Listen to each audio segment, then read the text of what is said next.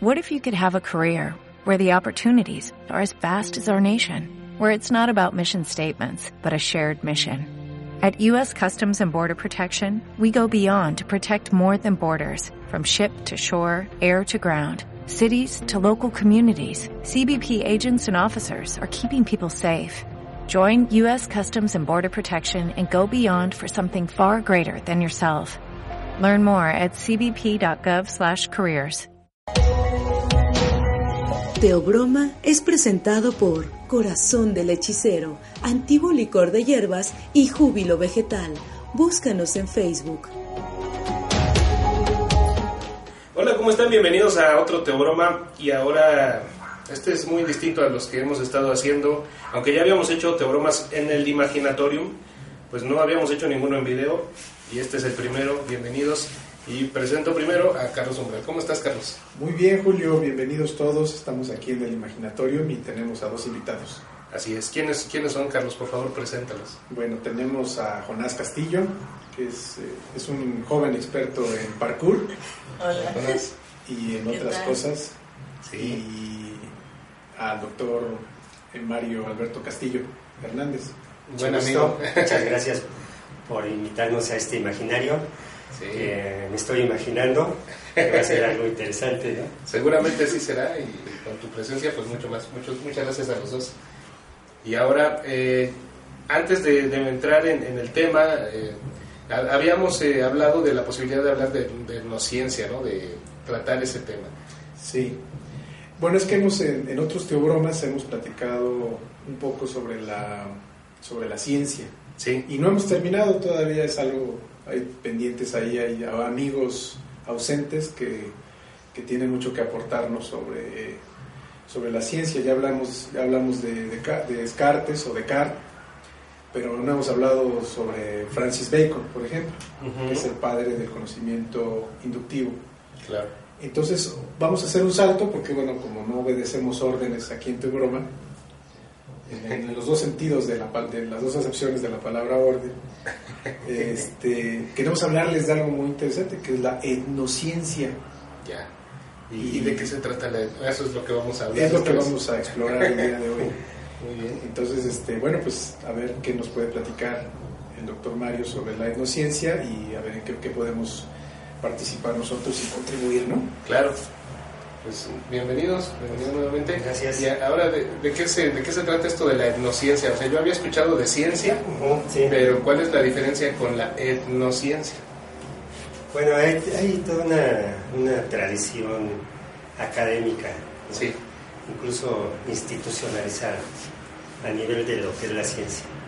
Siempre cuando pensamos en ciencia estamos sobre todo pensando en lo que es la ciencia básica, ¿no?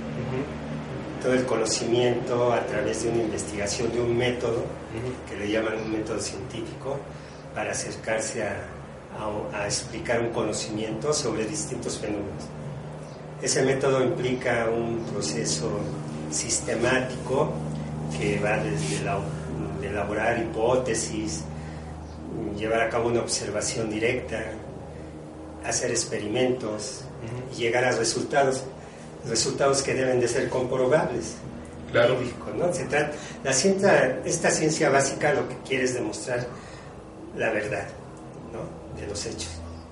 Y regularmente se asocia con disciplinas que históricamente han sido como la biología, la física, la química, la ingeniería, ¿no? Y un poco se hace de lado a las ciencias sociales, humanistas, porque tienen otra forma de acercarse al conocimiento. Claro. Por ejemplo, la sociología, la antropología, la Psicología. la psicología, Sí. que no solamente toman en cuenta fenómenos físicos directos, ¿no? sino que el ser humano tiene que ver con su forma de vida, su forma de ser. ¿no? Es, es- es decir, no solamente se está estudiando la naturaleza como tal, sino la relación del ser humano con la naturaleza, ¿no? cómo el ser humano interactúa con esta naturaleza, cómo la conoce y cómo la entiende y cómo también trata de explicarla. ¿sí? Entonces, ese conocimiento que llamamos científico se va a distinguir de otro conocimiento, un conocimiento que surge y que se ha desarrollado a través del tiempo, de la historia de distintas generaciones que han vivido los distintos pueblos del mundo, que también han convivido con la naturaleza, han interactuado con ella, la conocen, se la apropian eh, y, la transforman, viven de ella, ¿no? Como son originalmente los pueblos desde muchos siglos, ¿no? Entonces, de alguna manera ellos construyen un conocimiento sobre su medio ambiente. Pero por otro camino. Pero lleva otro camino. También es un conocimiento que se da por años y que se transmite de generación en generación, que se da por distintos años y también es parte de la experiencia, de la observación. No utilizan el método científico, claro. Utilizan un proceso también sistemático de acercamiento, de transformación, de, de, de, de, organizar lo que ven, lo que conocen, y es, y es también, como decía, muy sistemático y, y, explican, explican también diferentes partes de la naturaleza, de su medio ambiente, incluso crean una cosmovisión de cómo ven el mundo. Claro. Esto lleva a que a que por eso algunos antropólogos, y sobre todo antropólogos que vienen de la antropología, eso de etno, mm. que le llaman etno ciencia porque viene desde el punto de vista de ellos, de estos grupos. No es desde el punto de vista del investigador, del científico, sino es la visión de ellos hacia esta naturaleza, a esta explicación.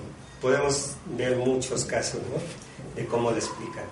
Pero esa es la idea, ¿no? Primero lo que queremos diferenciar es que etnociencia es el punto de vista, la visión de ellos del conocimiento de su naturaleza, de su mundo, de su vida, y de alguna manera la clasifican, la ordenan y también es sistemática. Y eso es, digamos, eso es lo que se entiende como etnociencia. Claro. Aquí hay que, no hay que olvidar que el método científico es producto, es uno, es uno de los productos del canon occidental, que es el canon dominante. Pues la, hegemonía cultural eh, hace que emerja y además, bueno, también se puede hablar de una imposición del sistema científico, que bueno, a lo largo de su desarrollo también se ha autoimpuesto, dada su eficacia para construir conocimientos. Hay una eficacia en el método científico, obviamente, pero no es la única eficacia. Eso es lo que reconocería ya la etnociencia, que hay otras formas de construir conocimiento. Aquí hay que entender también las ciencias eh, como en tres niveles. Digamos, las ciencias teóricas, como las matemáticas, las ciencias prácticas, que vendría a ser la física, la química, la biología, son las que, las que podemos decir, las que tenemos más a la mano, pero también las ciencias especulativas, como el otro nivel, digamos, la, la ciencia, la sociología, la psicología, la antropología. ¿Por qué? Porque en parte es una especulación, hay una, hay una, una deducción de las cosas, de lo, del fenómeno que está pasando. Pero digamos, lo más puro, y no por ello lo mejor, pero sí, digamos, lo más puro son las teóricas. En este caso es la matemática. ¿Por qué? Se está, está basado sobre el eje de la comprobación. Si en matemáticas algo falla, inmediatamente se detecta. Entonces, por eso es una ciencia teórica porque ahí sí no puede haber falla. Si hay una falla, simplemente no funciona. Y la ciencia práctica, como en el caso de la física, la química, la biología, bueno, está, está, está basada en, la res, en la cosa del mundo, en la, en la cosidad del mundo, de tal manera que se, que se vuelve una, un ser y un hacer práctico. Y las, las especulativas pues son las que, las que tratan los problemas más complejos, por ejemplo. no se diga la psicología, que intenta abordar problemas que tienen que ver con la psique, la sociología que tiene que ver con la, con la sociedad y con la cultura, igual que la antropología. Entonces se va alejando del purismo, pero se acerca a problemas también relevantes, que son el problema humano. Así es. Entonces, bueno, e, ese, ese aspecto era precisar un poquito, porque de repente se habla de la ciencia en general, pero la ciencia también tiene como niveles de interacción con, con, con el ser humano y bueno, con la construcción del conocimiento.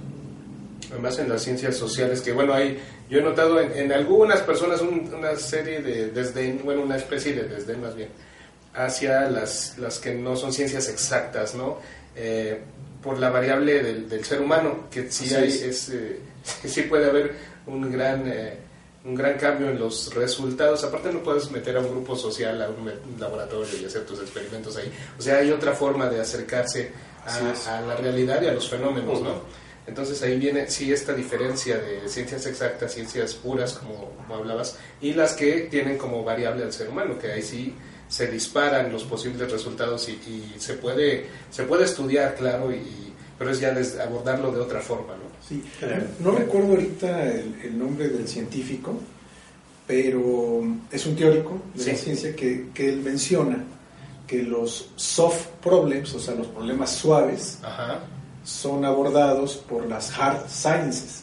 Mm. Es decir, por las ciencias duras, ¿no? Las ciencias, o, sea, son, o sea, ¿qué importa que el número pi valga 3.1416, etcétera, hasta, hasta el infinito, ese, finalmente es un soft problem, a nadie le importa, pues, es decir, a nadie le, importa lo práctico.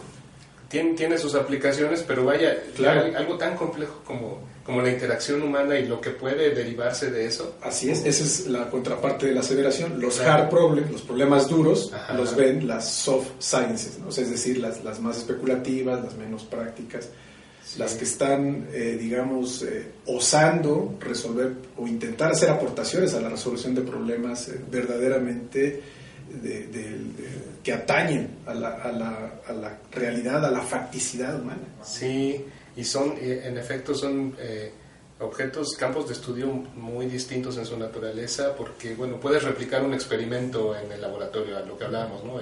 En química, matemática, pero ¿cómo replicas una, una revolución? revolución un golpe de Estado? O sea, sí, sí se ha abordado y se han hecho avances en claro. cómo explicas el funcionamiento de la dinámica de, una sociedad, pero también hay muchas, lo que decíamos, en las variantes eh, se pueden dar eh, distintos casos en las regiones, en las culturas, o sea, hay tantas cosas que pueden cambiar el, resultado que, bueno, se, vuelve un, un campo también apasionante, ¿no? Así es un verdadero problema de investigación. Así es. Sí, es muy interesante todo esto porque nos lleva a pensar en, cómo se construye el conocimiento. Sí. Y también la historia del conocimiento, cómo ha sido desde, pues, si quieren regresar de la época de los griegos, de, mm. de los romanos, bueno, de, incluso acá, bueno, estoy pensando en Occidente, como decía Carlos, ¿no? Pero de este lado, ¿no? Desde la historia de los pueblos mesoamericanos, de América, por ejemplo. ¿no? Digamos, tenemos dos contextos, Occidente y América son experiencias diferentes, pero sí nos lleva a ver cómo ha sido la historia del, de la construcción del conocimiento, pensando, por ejemplo, en la época antigua los filósofos tenían una, una visión general, o sea, se conocía todo, no era un conocimiento Mm, parcializado. ¿no? Todavía no existía la división de las ciencias. ¿En qué momento las, se, planteó la clasificación de la ciencia? Si la filosofía abarcaba todos los fenómenos. La física. La física, ¿no? Llegó un momento en que las ciencias se tuvieron que clasificar. porque se clasifican entre esta diversidad de disciplinas tanto duras, como decía Carlos, o sociales y humanistas, porque hay esa separación. Mm. Y después, bueno, gracias a todo este desarrollo tecnológico, ahora podemos saber, que la tecnología sí ha permitido el avance de la ciencia, ¿no? para explicar muchos fenómenos que antes no se podían explicar. Pero esa clasificación de las ciencias también se dio se llevó al nivel de la enseñanza de la ciencia, de la más bien al, nivel de la, educación, de por qué hay distintas carreras, por qué hay biología, por qué hay física, por qué hay psicología, por un lado, por qué hay este, todas estas disciplinas que se han ido creando actualmente, por el desarrollo científico, por qué en la educación se clasifican a las ciencias, por qué ahora cada ciencia se ha parcializado en fenómenos muy, muy específicos, ¿no? Por ejemplo, los químicos solamente se van a un nivel de explicación de ciertas materias, ¿no? Fenómenos. Porque los biólogos se van por otro lado, los, eh, los físicos, los ingenieros. Hay una parcialización de la ciencia, ¿no? Especialización. Especializaciones, ¿no? Sí. ¿Por qué se llegó a ese nivel? Eso ha provocado una división, como decía, de la ciencia. Mientras, por ejemplo, en este conocimiento que digo que se, que se conserva en las comunidades originarias, ellos no parcializan su conocimiento. Ellos ven los fenómenos en general. O sea, ellos parten de la relación que tienen con la naturaleza, su interacción con la naturaleza. Ellos la clasifican desde su forma de organización, sus prácticas culturales, su cosmovisión del mundo. No es una cosmovisión del mundo que la separen, sino la ven en general. Eso es lo que pienso que ellos mantienen de ese conocimiento. Y que ahora actualmente la tendencia de la investigación es hacia la transdisciplina, es hacia no parcializar el conocimiento a través de disciplinas, sino al contrario. Desde, por ejemplo, desde la antropología nosotros vemos que la perspectiva debe ser ya transdisciplinaria y de la complejidad. Ya no podemos ver fenómenos aislados, sino un mismo fenómeno se puede abordar desde distintas disciplinas. Ver al, al, individuo, al, al, hombre, en este caso, como un ser físico biocultural. Eso implica que para explicar lo que pasa tiene que haber, se, tiene que ver desde distintas disciplinas. Claro, es más y eso se hace más interesante actualmente, ¿no? Ver qué, qué aporta cada disciplina para entender un solo, un, fenómeno. Y eso me parece que coincide con, con lo que hacen las comunidades originarias, de su conocimiento. Lo que, Bueno, la pregunta inicial, ¿qué es la etnociencia? Sí. ese conocimiento es un conocimiento complejo para mí, un conocimiento que no separa, sino que integra todo lo que ellos conocen. Holístico. Bueno, eso es, eso es lo que yo estoy como reflexionando. Hay que traer a escena también la diferencia entre técnica y tecnología. Mm. Ahorita vamos a intentar este, dar bueno, un acercamiento a la diferencia entre ciencia y filosofía, por ejemplo, qué es la ciencia, qué es la filosofía, qué es la, qué es la técnica y qué es la tecnología.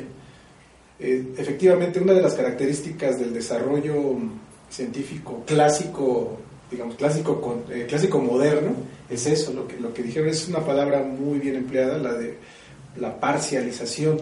¿Y de dónde viene lo parcial?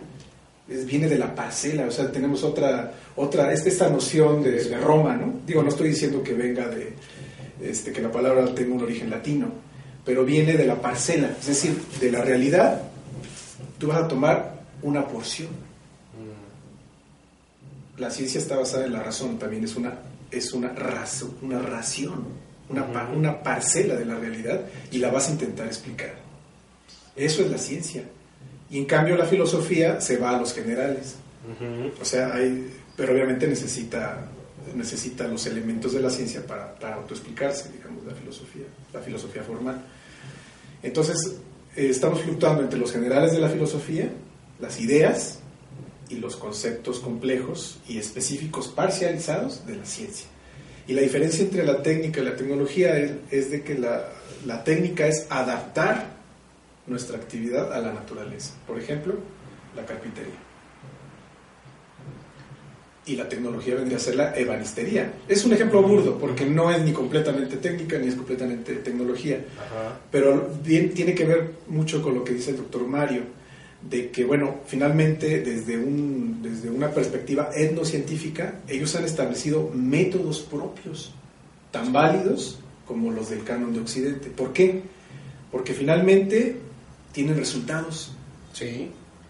Yo, yo lo resultados prácticos.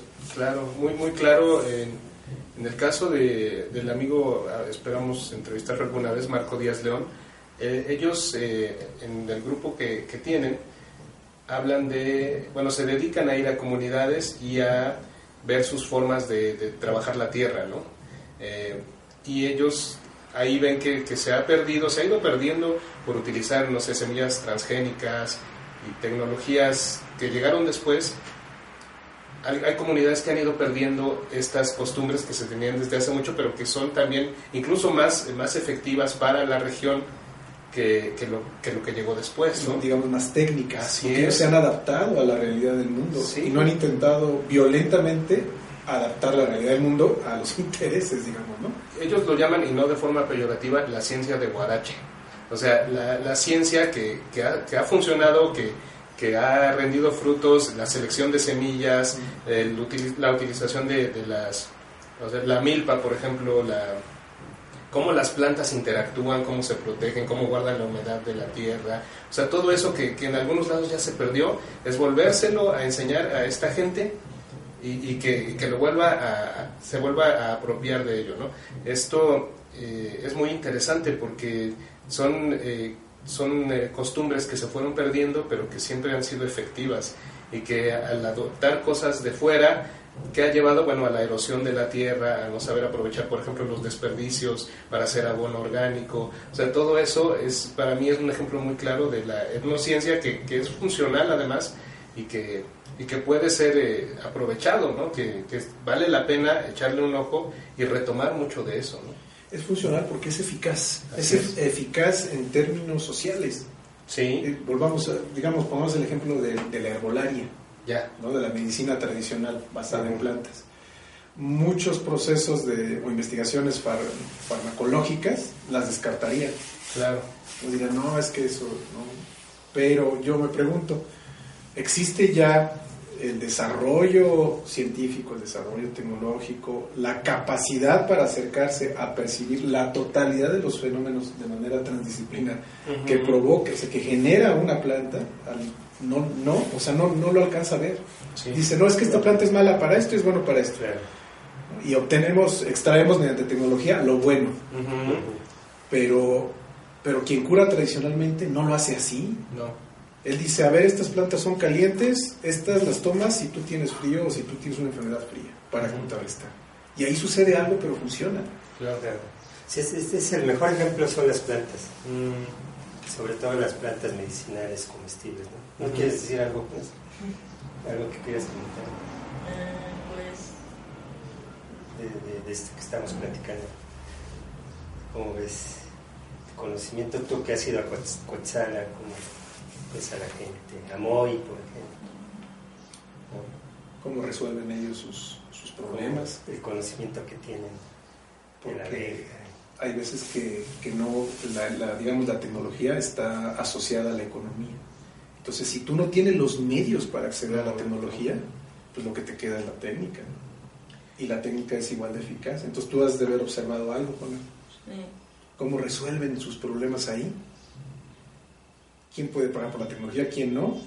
¿Cómo Moyas cuida sus abejas para producir miel? Las cuida ¿Cómo se cura? cómo se curan ellos. ¿no? Sí, digo, lo de las plantas es, es como un buen ejemplo. ¿Por qué? Porque eh, a través de, de, cientos de años uh -huh. ellos han descubierto para qué es útil cada planta. Porque ya lo han comprobado, o sea, ellos no lo hicieron a través de un, de un método ¿no? científico pero a través de, de, muchos que, años de todos los que se murieron han comprobado que, es, que tal planta sirve para algo sí. ¿sí? y cura por ejemplo como una planta medicinal y eso lo van transmitiendo porque lo han comprobado continuamente son empíricos digamos no sí pero hay observación, observación hay es experiencia y datos empíricos Sí. Voy a poner el, el ejemplo de, de, los purépechas, mm. que, que, ellos además clasifican, ¿no? En general clasifican las plantas. Los purépechas clasifican los hongos en tres tipos de hongos. Los que emborrachan, uh -huh. los que alimentan, ¿eh? alimentan, los que alimentan y los que matan. Uh -huh. ¿no? Son tres o sea, los que emborrachan, bueno, pues son los alucinógenos, ¿no? Los que son alimento y los que matan son los venenosos. Pero ya los tienen súper identificados. Seguro tuvieron que comprobarlo, o sea, varios, varios tuvieron que sacrificarse para decir, este se murió, este se volvió a morir, por varias generaciones, entonces comprueban que ese no lo comas, porque si no, te vas a morir. Te va a pasar lo mismo. Pero mira, si pruebas este honguito, te vas a poner muy bien, muy acá, te comprueba así. Y así ha sido con todas las plantas. Sí. Los nahuas, los zapotecos, los lucholes, los coras, los mayas, todos han aprendido a, a conocer cómo son las plantas y para qué sirven. Y a través de años ¿no? de estarlas utilizando. Igual las plantas alimenticias. ¿Y qué ha pasado? Ellos tienen todo ese conocimiento sistemático y llegan los investigadores, agarran la planta y dicen, esta planta es medicinal, cura problemas intestinales, respiratorios, y van, hacen un estudio de, laboratorio químico y comprueban que tiene propiedades, esas propiedades. Que o sea, son los conocimientos. Claro. Los que ellos ya saben, ya los, lo conocen, y lo que hacen los científicos a través del, del análisis bioquímico, ¿no? Entonces, coinciden Claro. los dos conocimientos, ¿no? Sí. ¿Sí? A eso me refiero que no están peleados, ¿no? O sea, son dos niveles. Pero muchas veces lo que hacen estos investigadores van, se llevan el conocimiento de ellos y patentan y venden. Ajá. O sea, ¿qué está pasando ahí? ¿no? maíz, ¿no? Se apropian de su conocimiento y lo utilizan para beneficio de ellos. Eso ha pasado en muchos lados. Sí, pues incluso llegan a patentar el código genético. Eso es una aberración desde mi punto de vista, porque además, sí, ya esta semilla es marca registrada y además la vamos a diseñar para que nada más la puedas sembrar una vez y los granos que salgan de, de esa siembra ya no los puedas volver a sembrar, ya no, ya no den fruto, ya no salen. Son propiedad privada. Es, es una, una cosa espeluznante también. Sí, Cuando esa, ese maíz viene de un proceso de selección milenario, ¿no? así es. Entonces, esto eh, sí, sí vale, vale la pena ver la importancia de la etnociencia y la validez que tiene, porque eh, estamos eh, dejando de aprovechar muchas cosas que nos pueden ser útiles como sociedad. ¿no? Ahorita podemos tener dos ejemplos de, Sí. de la etnociencia. y Uno de ellos va a ser el parkour. Vamos a hablar el- esto. O sea, ¿qué tiene que ver el parkour con la etnociencia? Sí tiene algo que Sí, ver. tiene que ver. Sí. Es una visión. Es una, es una visión. Nada más para cerrar el tema de la etnociencia aplicada a alimentos, Ujú. el mejor ejemplo que tenemos es el maíz, el Ujú. maíz nativo americano. El maíz en sus inicios era similar al trigo que se da principalmente en Europa o al arroz que se da en- el Asia. En cuanto al tamaño, eh, la densidad de granos eh, y todo eso. Pero, pero de repente vemos la mazorca de maíz y es una monstruosidad, pues una monstruosidad en términos este, positivos, pues. ¿no? Sí, Eh, ¿Cómo lograron esa selección a través de, de de miles de años? Obviamente a través de un proceso etnocientífico, donde a través de- fueron eligiendo, fueron seleccionando los granos, los más, eh, digamos, abundantes en, eh, bueno, las- las- los frutos más abundantes en granos, los más grandes, eh, con los que se sentían mejor. Entonces fue haciendo una selección. Entonces, ¿a quién le pertenece eso? Pues le pertenece a la humanidad, no a una marca, por ejemplo. ¿no? sí. Ahora, volviendo a lo del parkour, se me ocurre a mí que, ¿qué es el parkour? ¿Es una, ¿Es una técnica o es una tecnología? Vamos a compararlo con el alpinismo. Entendemos que el parkour es- estaría más hacia la técnica, porque es la adaptación del cuerpo humano a las circunstancias del medio. ¿O tú qué nos tienes que decir en relación con qué es el parkour, Jonas? Platícanos de esa técnica, que para mí sería una técnica en este momento. Pues en realidad el parkour es como un arte, que es el arte del desplazamiento, que usas tu propio cuerpo para moverte en cualquier sitio de la forma más fácil y fluida. y además te adaptas, ¿no? Te O sea, adaptas. tú te adaptas. Entonces ahí Sí. tenemos que sí se, se cumple, digamos, la, la definición de técnica. Sí, Y además el arte y la técnica sí están más emparentados. sí. ¿no? Esto, esto lo exploraremos en otro programa, ¿no? La definición entre... Y yo, bueno, yo también creo que el parkour, se- a lo que dices, se acerca porque también es una filosofía, ¿no? Tiene o sea, es la técnica, pero es una forma de ver el mundo. De ver el mundo. Sí. Ya de, de la forma de ver el espacio ya hay una, una forma de pensamiento, ¿no? Sí, No sé de- cuál sea ese- esa filosofía. ¿no?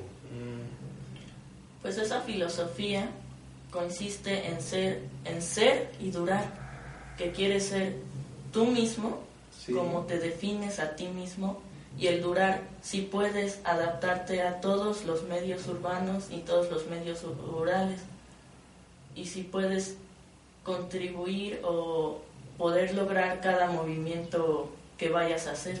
pero sí hablamos de una adaptación, ¿verdad? Sí, una O sea, adaptación. no, no estás tú esperando que el muro, sea- o sea, no, no, no preparas un muro para que tú puedas escalarlo, sino que tú adquieres habilidades técnicas o artísticas, o en este caso de inteligencia corporal, o inteligencia espacial, para poder adaptarte a un medio. ¿no? Entonces ahí es muy diferente. Si llegara, por ejemplo, un, eh, vamos a pensarlo, eh, de estos escaladores que lo hacen en muros artificiales, sería exactamente lo opuesto.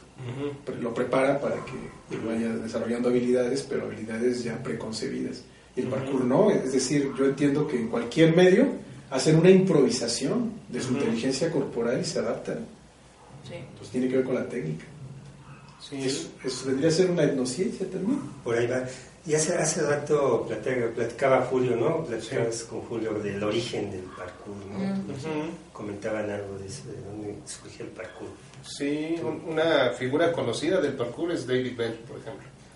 Y a los que practican el parkour les dicen traseur. o tra- Traseur. ¿Qué, qué hacen? Bueno, se, se, te- desplazan de un sitio a otro utilizando su cuerpo, ¿no? ninguna herramienta adicional, sin cuerdas y sin cosas así. Más bien es entrenar su cuerpo y, de una forma, sí, también empírica, porque tienes que aprender de balance, tienes que aprender de velocidad, de, de qué forma tienes que agarrarte, caer. O sea, sí es totalmente un entrenamiento para eso, para prepararte para distintas, eh, para un territorio, para un terreno que no sabes cómo va a estar, ¿no? Este, ya sea en el bosque o en una ciudad, ¿no? Si hay escaleras, si hay un techo, este, y se, se volvió muy popular, ¿no? A raíz de películas como Yamakasi, como Sector 13, eh, y, y viene, ya después sale el, el juego de Assassin's Creed, que también Ah, es, sí. es parkour, entonces sí se popularizó un boom, ¿no? Sí. Este, y en- ya los gringos también se apropian de cosas y le llaman free running, que es el desplazamiento, que también, bueno, tiene, tiene un origen ahí, ¿no? Sí. Pero también es, es, este, muy interesante cómo utilizan el cuerpo humano, cómo adaptas tu cuerpo a este, distintas eh, características físicas, que de algún modo yo creo que también se conecta con la mente y cómo resuelves cosas, ¿no? O sea, no vas a saber, ya hablábamos el otro día de cuando vas caminando en el bosque, tienes que estar muy atento, tienes que tener tus sentidos alertas porque no sabes eh, si te puedes caer, si te puede caer una rama, tienes que estar muy, muy atento. Claro. Y eso yo lo veo muy relacionado mente y cuerpo, ¿no? Es una actitud más humilde hasta cierto punto, ¿no? Porque Incluso este, tiene que ver con la ciencia, ¿no? Tú, ¿cómo, es, ¿Cómo entra la ciencia en el parkour? Con esto. Pues entra con principalmente porque hay algunos movimientos que requieren de pues requieren gravedad, sobre todo mucha altura, que un cuerpo que no está adaptado a, esa- a esas condiciones puede sufrir daños al caer. Entonces ahí entra la ciencia, cómo el ser humano puede lograr sin dañarse caer y poder librarse de complicaciones. Mm, Incluso se requiere un conocimiento del cuerpo, ¿no? Ya digamos a nivel, si uno va ya más allá de la filosofía del parkour como un arte del desplazamiento, implica conocer tu cuerpo también. Sí, y no para una exhibición o no para lucirte. Ajá, o sea, exacto. o sea, esta, la familia de David Bell son bomberos, o sea, no van a, a dar un show en un circo ni nada, ¿no? O sea, más bien es para ser efectivo y poder rescatar, salvarle la vida a alguien, ¿no? sobrevivir. Así es, salvar tu propia vida. Entonces tienes que ser efectivo. Y Así para es. eso entrenas tu cuerpo y entrenas tu mente también. Mm. Sí, es bien interesante. Sí, porque se trata de conectar cuerpo y mente Así es. y justamente también a veces el parkour te ayuda a seguir adelante, a poder este seguir superando obstáculos, como un auto superarse cada día, Entonces escalaría la- el tercer nivel que es el espíritu ¿no? algo así. o la voluntad. cuerpo, mente y espíritu. Y qué bueno aprovechar la juventud y, la, y la flexibilidad y la resistencia que puedes tener como para practicar algo así. Está muy bien, muy interesante. Y volviendo, digamos, tomando como punto de partida el parkour, como esa adaptación de la, de la mismidad al mundo, eh, pongamos como marco, como marco de fondo otra vez el ejemplo del maíz. La selección, llamémosle una selección cultural, tradicional, que se hizo a partir de miles de años, y que logra un producto que es benéfico para el ser humano, que no es violento con el medio ambiente, es decir, es, es un producto eh, humano, humanista, hasta cierto punto, y contrastémoslo con la ingeniería genética, que es más bien toma los genes, adáptalo, hace, este, hace esta cosa y bueno, pues si resulta, qué bueno, y si no, pues y además de forma soberbia y respetuosa. ¿no? o sea, ¿qué, viene de ahí? O sea, tenemos, eh, tenemos eh, una explicación del origen de la humanidad a través del maíz, ¿no? O sea, teniendo como origen el maíz. Y, lo contrastamos con la ciencia que voy a tomar esto este, de esta forma tan eh, artera, ¿no? a manipular algo, algo que es sagrado además en muchas culturas y ahí tenemos los dos niveles. La técnica, vendría a ser la selección que se hizo en meses técnica, pero milenaria, y la otra es tecnología, por ejemplo. Así es. Entonces, con eso podríamos cerrar esta primera etapa de, la etnociencia y nos vamos al segundo programa. Sí, vamos a cerrar este programa. Muchas gracias, muchas gracias Jonás, muchas gracias Mario. Gracias a ustedes también. Gracias. Gracias Carlos. Gracias a, ti Julio y a nuestros invitados. muchas gracias, gracias por vernos y nos vemos en el siguiente programa. Vamos a Vamos a seguir aquí en el imaginatorio a ver qué más nos imaginamos. Muchas gracias y hasta pronto. Hasta pronto. Se dice que la luz más bella emerge de la oscuridad. Teobroma fue presentado por Corazón del Hechicero, Antiguo Licor de Hierbas y Júbilo Vegetal. Búscanos en Facebook.